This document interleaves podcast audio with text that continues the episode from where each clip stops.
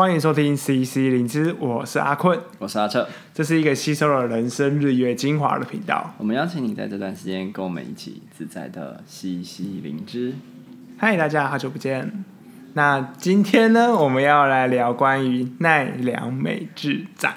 呃，最近啊，阿彻去看了关于阿奈良美智展。昨天礼拜六嘛，对。然后之前我会知道这个展，好像就是 FB 有人去看，然后就是有分享，嗯、然后就知道说，哎，有一个奈良美智展，然后就想说，哎，那要找机会去看看。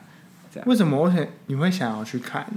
第一个当然就是奈良美智很有名嘛，所以就听过这个人。然后第二个就是有看过他的作品。嗯、那虽然说也不是跟他很熟，但是看他的作品的时候，好像就是可以感受到一种情绪的流动，就是感觉他在画这东西的时候，不是只是只是把一个图画出来，就是可以感受到有一种生命在用生命在创作的感觉。嗯、那我觉得这东西要怎么说呢？它非常的感受性，所以很难说清楚。但我去看了以后，我觉得还有一个很吸引我的地方是，他会把人的内在世界用图像的方式表现出来。比如说有一个画面我印象很深刻，嗯，就其实那个画面的百分之八九十，它其实是在女孩的想象世界里的样子。但它最下面就是你可以看到它有一个小女孩的头脸这样子，所以它其实是，哎，你没有特别去注意，你会发现，你会以为这就是真的。就是他想要画出来是长这样，但他其实在画的是这个女孩的内在的世界。嗯，哎，我们要不要先介绍一下奈良美智是什么？因为像我们刚刚一开始在聊的时候，我都一直把它跟草间弥生搞混。奈良美智就是一个日本的画家吧？嗯，对，然后。我我也是昨天，因为我们昨天去看展，然后意外的居然要排队排这么久，我我也是去了才知道。我们只知道可能会很多人，然后所以我们就是在尽量在他刚开门的时候就去，所以我们早上十点十分就到，他十点开门，然后我们十点十分到就要排队，然后那个队伍看起来也没有说到很长，但就默默的排了两个半小时，很久哎，才进场。所以在这排队过程中，我就有机会看一下一一些介绍他的影片啊什么的，嗯，嗯，然后了解了，大概大概比较知道他，他就是一个日本的画家，然后是一个男性，嗯，然后他画的主题就是画这个小女孩这样子。他为什么要想要画这个小女孩？我看影片看到他是说，就是因为他觉得女生跟小孩都同是。就是在这个目前的世世界主流上，其实是最最难被发声的一个族群，哦、所以他想要画这个角色，好像就就有一种想要站在可能说弱势的那一边的那种感觉。嗯嗯，那你刚刚说的有一幅画让你蛮印象深刻的，那我蛮好奇说。呃，这是可以说的吗？就是那个小女孩，她想象的那个事情到底是什么？你说她画了可能大概八九十趴的篇幅，就是画那个女孩想象的东西。嗯，我印象中其实有点忘记了。反正他那时候他是四幅画是一系列，然后他其实在画人不同的欲望的状态。比如说其中一幅，他就是在画。Greedy 就是其实是他他已经在吃东西，那个小眼在吃东西，但是他好像永远都没有办法满足的那种样子。然后我刚刚说的那一幅，他是画什么？我忘记了。或是你特别有印象深刻？因为呃，我这样听起来就好像说她是一个画小女孩的。艺术家，嗯，听起来有点变态，但是我们觉得说应该是重点会放在她到底小女孩在想什么。像你刚刚说的那个贪婪嘛，嗯，greedy，那就是好像她明明在吃东西，可是她还在想着跟吃有关的事情。嗯，对啊，我觉得这跟我们日常其实还蛮像的，嗯、就是这一次的早餐说，呃，想着我午餐要吃什么，午餐要吃什么这样。对啊，那有没有什么话是让你比较印象深刻的？我。觉得那时候有两个让我印象很深刻的，一个其实是会印象深刻，其实就是因为他画的很大，嗯、就是他有两幅画是特别大的，然后其中一幅是叫做 Green Moonlight 吧，Miss Moonlight 就是月光小姐，然后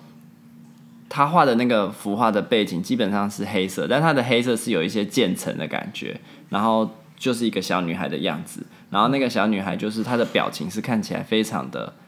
平静，非常的安详，然后站在那幅画前面看的时候，就会有一种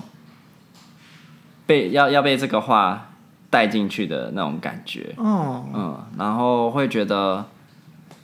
那种感觉是很舒服的，就好像你也可以在一个。因为它背景是黑的，所以你可以感觉那好像是在一个很宁静、很宁静的夜晚，然后你可能一个人，然后很平静的一个状态的感觉。哦，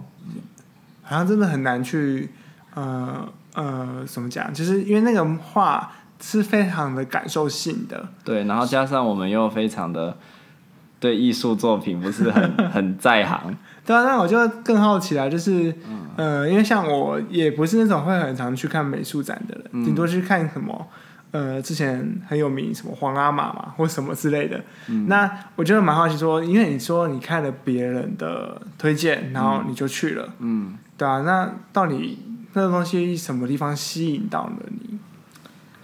很好的问题耶。我仔细回想，就我以前也不是喜欢看什么艺术啊，然后。看展的人，我觉得是我从以前有去澳洲的时候，嗯、然后那时候有去参观他们的美术馆啊什么的，就是好像这些看展的经验会让我开始慢慢对看展这件事情是有兴趣的。嗯，好像可以从这些，比如说画的话，就从创作者的眼睛，或者是如果是有时候是照片展等等这些人的视角。好像可以扩展我看世界的一些方式，就比如说他在画小女孩，他为什么会画出这样子的一个小女孩？其实像很多人说，他其实是反战，然后追求和平的艺术家。那我我我没有办法直接说，就是就是诶，从他的作品如何说是反战或者是和平，但他的话可能吸引我的就会是，他可以把。可能一个人在不同的状态下的那种情绪，用艺术的方式展现出来，然后那感觉是立体的，嗯，但是那真的就是非常感受，就是在那个画前面的时候，你会有那种感觉，然后好像对我来说，就是去看不同的展览，就是就是可以扩增、扩扩展这种对于感受性事物的。的经验，哇哦！我觉得那个感受性的，呃，那个经验好像是一个非常难去，呃，描述或者是去体验事情，除非你当下就在那个地方，嗯、就像是你听听众们现在在听我们 podcast 是一样的，嗯、就是听了才会有感受性的发想。但我不知道，你像你这样听我讲起来，你有办法有感受性的发想吗？还是你会只会觉得说，我不知道，其实不太懂你在讲什么？嗯，我觉得我可能还是没有办法太能够理解说，呃，这幅画或是他的艺术展里面，呃，展现出了什么东西。但是我可以理解的是那种，呃，需要亲临现场去，呃，直接面对面冲击的那种感受，嗯，那种感受的强度才会出来，嗯。而且我听你的描述中，我就感觉得到，就是你是有被冲击到的，嗯。对啊，那就像是有一幅那个月光中的女孩嘛，她那幅画就让你带来了平静感。嗯，它的整个展都是类似这样的风格吗？或是你会有其他被引发的感觉？其实像有一个我印象也蛮深，它其实是一个装置艺术，嗯、然后它就是也也是有很多小女孩，然后但它是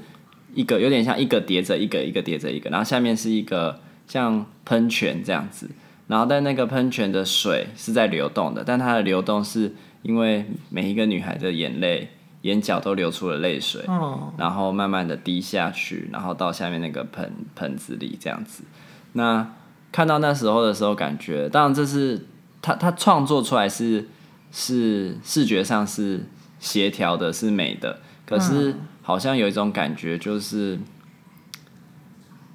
呃，这社会世界上好像还是有很多的苦难，然后，嗯、然后很多人的生活其实是用这样子的泪水去去促砌成的那种感觉。嗯，我刚刚这样子听你描述，就觉得它其实是一个蛮蛮难过的作品，可是它很美嘛。嗯。哦，那我就会蛮好奇说，哎、欸，像这样的一个，我觉得他好像他的呈现的方式会很重要，嗯、就是说，就像你刚刚有提到奈良美智，她是一个反战的作家，可能用很多的小女孩的意象，或是女孩跟小孩之类的去堆砌出一种就是社会或是整个文化的一个不平等啊，然后希望带来和平跟平静。但是我觉得那个表现的方式，就像你刚刚说的那个过程，就会让我觉得其实蛮能够历历在目。就是他们是透过那个装置艺术，然后人从眼睛里面流出水，然后汇集成一个圈这样的过程，然后就会就会让我有很多的联想跟看见。对啊，那嗯。对我过去的经验来说，就是我其实不是很能能够看得懂艺术装置这种东西。嗯、我觉得跟朋友说，嗯，这个就是艺术品嘛。嗯，就是那种有时候真的是很难去理解，到底艺术家们用这个东西表现出来的，到底要表达什么？嗯嗯，对啊，确实是啊，就是其实不是很好。去去理解是什么，就即便是我觉得看了有感受，但我也说不出来。所以我觉得对我来说，看展或是看艺术家，就是这个人的作品，如果让我觉得是有有感受的，嗯，那就会让我想要去去多看他的作品，或是多认识他一点。但是确实也有一些作品，就是你看完就哦，就是一幅画，对，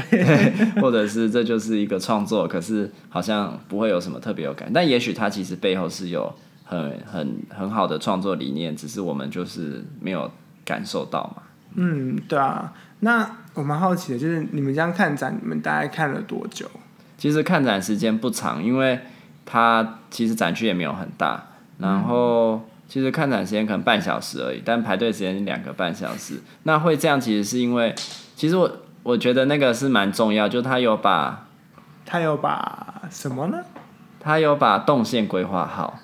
就其实它的动线就是让你在看展的过程中是舒服的，然后那个空间是不会说很拥挤啊，然后你看一个展就要跟人家这样挤来挤去啊什么的，就是因为他把人都先控制在前后，就是你进场前会需要排队嘛，然后排队之后他还有一个中间的休息等待区，可能就让你寄放行李啊什么的，然后轮到你才会这样让你下去，就他一直都有在控制展场里的人数。然后甚至你到卖店，它的动线也很有趣，是我第一次遇到这种，就是它也会控制卖店里的总人数，然后就是可能让每个人在里面不会觉得逛起来是不舒服，但它不会在里面让你从事任何的消费结账行为，它就给你一张订购单，你看完以后你就看你想要买什么，然后就写在那个订购单上，然后最后你就会到你一开始寄物那边，那边就是结账柜台跟取货区，所以你们带着你订购单到结账柜台跟取货区。然后买东西，然后拿你的东西才离开。就他要把空间每一个区块在做什么事情是划分开来的。哦、嗯，我觉得这样子感觉蛮好，就是这个展其实蛮贴心的。对，就是它不会让你好像要因为人挤人而需要赶快去看见每一个的艺术作品，或者就是过走马看花这样子。嗯，所以我觉得另一部分去看这个展，除了看奈良美智之外，我觉得也看到，哎，现在。策展就是他们有很多细节有留意到，然后觉得也还、嗯、还算是一个规划很很细心的展览这样子。那我有点好奇，想问，如果说你当初知道你会需要排两个半小时去看这个展，你还会去吗？我可能会找，就是我今天知道需要排这么久的话。我就是十点以前，我就会提早到，我可能会接受，可能排个四十分钟、半小时，我就是在他开展前就先去。嗯、但因为没想到会排这么夸张，而且刚排的时候也不知道会等这么久。那，那你当你排了一个小时以后，发现，哎、欸，可能要 double 的时间才会排到你自己，就会觉得都已经排一小时，啊，人也都来了，就会把它排。这叫做沉没成本嘛，就我们觉得我们已经投注的时间跟精力，就是不要浪费掉。欸、我蛮好奇，你不要多解释什么叫做沉没成本？沉没成本其实很常见啊，就像像，比如说你已经把头洗进去去做一件事情，或是学一个东西，嗯、你就会觉得说啊，我都花这么多时间去做它了，即便客观来看，这就是一个不好的投资，或者是你可能不符合你自己价值观的投资，但你都觉得你付出努力就是要得到成果。那就像我已经排了，其实我平常是一个不排队的人，很讨厌排队，可是我都觉得我已经排了一个小时、一个多小时，啊，都来这里了，就我已经花费了时间、精力跟规划上还有期待上的成本在这里面了。那即便我很讨厌排队，但是我会觉得啊，我都付出这么多心力了，那我就排完吧，这样我才能看到那个展，对，对，就有一个圆满的感觉。所以我其实就是这就是我投注的成本，那我不希望它沉默下去，所以我就要让它发挥效果，它就不会沉默嘛。嗯，那 我其实也觉得这这个东西跟那个呃，因为沉没成本还是一个经济学的概念嘛。应该是不太确定，但我会让我想到另外一个跟心理学有关，叫做认知扭曲。嗯，你要不要解释一下？因为呃，我觉得认知扭曲有很多不同的面向，但有个面向是说，其实有的时候你用比较高的价格去买同一件商品的时候，你会对这个商品有更多的好感。嗯，所以我其实蛮好奇，就是你觉得这个沉没成本会让你对于这个展，就是 OK，我花了两个小时拍，我觉得这个展真的超值得。我觉得对我来说反而反过来，嗯，因为你觉得你花了两个小时了，然后如果展又很小，你就会觉得啊，花了这么多时间，怎么这样就看完了？对，所以反而会反过来。可是当然我知道有的人会觉得，因为我花了很多时间，然后如果我还说这展不值得的话，我可能会被别人觉得啊，你看花这么多时间，浪费时间，很笨吧什么的，等等。对，但我我觉得反而是反而，就是它确实让我。有一点小失望的是，就是展区有点小，对，但是确实就是因为我去看这个展，虽然说预期需要排队，但当然没有预期到要排这么久。而我在排的过程中，我不是不仅仅是因为沉没成本而决定继续排啦，因为那昨天是跟跟我女朋友一起去，所以我会觉得排队其实本身就是一种很好的约会，因为你们就在队伍中，你们就有机会好好的不断的互动啊。交流啊，与其你去看电影或是一起去做什么，其实那其实是一种还蛮不错的约会的形式，就是呃，是真的可以两个人有比较深度的交流，因为你们其实就在物理上、空间上被限制在那个地方嘛。我可以理解，因为我也是最近才刚跟我女朋友一起坐客运，嗯，去其他县市，那我们在上面聊了很多事情，嗯，对啊，那。我蛮好奇，就是那这样子好像感情上可以加温，但嗯，嗯，你们对于这个展的感觉是一致的吗？或是你们之后在核对的时候？我觉得应该是一致的，但我们没有核对过，但只是说我们在排队的过程中、逛完展的过程中，就是感受上大家都是情情绪上都是在差不多的状态，所以我觉得应该是。不会有太不一致的地方，就是如果太不，比如说他觉得这展很烂，他可能会觉得很生气或者是什么的，嗯，怎么花这么多时间等等，或者是他很不想要跟我两个人在那边面对面排队，他会觉得很不耐烦或什么，但我没有感受到这些，所以我觉得应该是一致的这样。哦，觉得我好像问了一个很奇怪的问题。嗯，对，但因为我们没有核对嘛，而且我在想，就是看展这东西，每个人一定会。经验到不同的事情，对，嗯，对啊，因为就会让我想说，嗯，那这个展值得去吗？嗯，这种东西是见仁见智的。对啊，对啊，对啊。当然，你问我的话，我当然觉得还蛮值得的啊。嗯，嗯，可是怎么说？就是因为我觉得可以感受到很多的事情，但那个就又不是说得清楚的，所以就是有的人会愿意为了这样的感受投注时间，嗯，嗯，去，而、啊、有的人可能就觉得他没有兴趣，或者他也不见得觉得他的话。有特别吸引他，那就不推荐他嘛，就是不适合的，也许不适合他。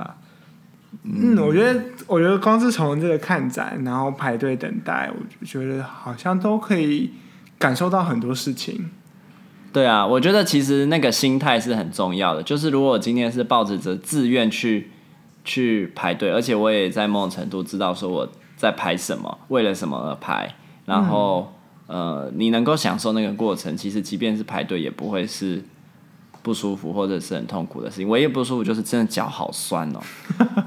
哦，我想象，我就回想到小时候被罚站什么的时候，我想说，哎、欸，脚真的是很酸哎。嗯。就是排队真的是排完脚酸到一个炸掉，回家以后狂睡两个小时。我可以理解那个舟车劳顿或是要站着排队等待的那种感觉。嗯。所以他呃，不好意思，就让人蛮好奇他的。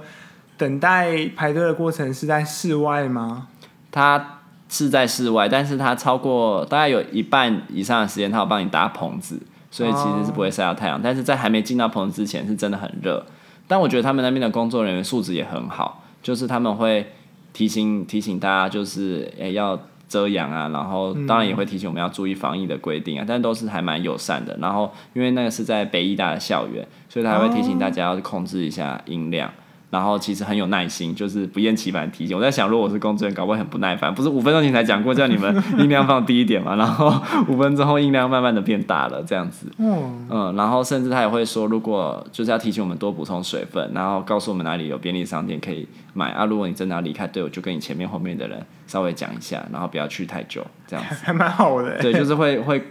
多贴心，帮你想很多，啊、告诉你厕所在哪，然后什么的。嗯去哦，哎，这是一个免费的展哦。我以为它是类似那种在市立美术馆或北美馆，它是关渡美术馆。那我不知道关渡美术馆到底实际是政府的还是北艺大的，但它的地点是在北艺大里面。哦，那我觉得会是一个不错去的地方。而且北艺大我第一次去，我觉得学校很漂亮，哎。哦，你有去过吗？还没。对，有机会你也可以去那边约会，很适合去那边野餐。应该很需要，而且风景也很好。嗯。好啊，那我们这期就到这边。对，那之后有机会我们再看要不要又去北医大喽。好，拜拜，拜拜。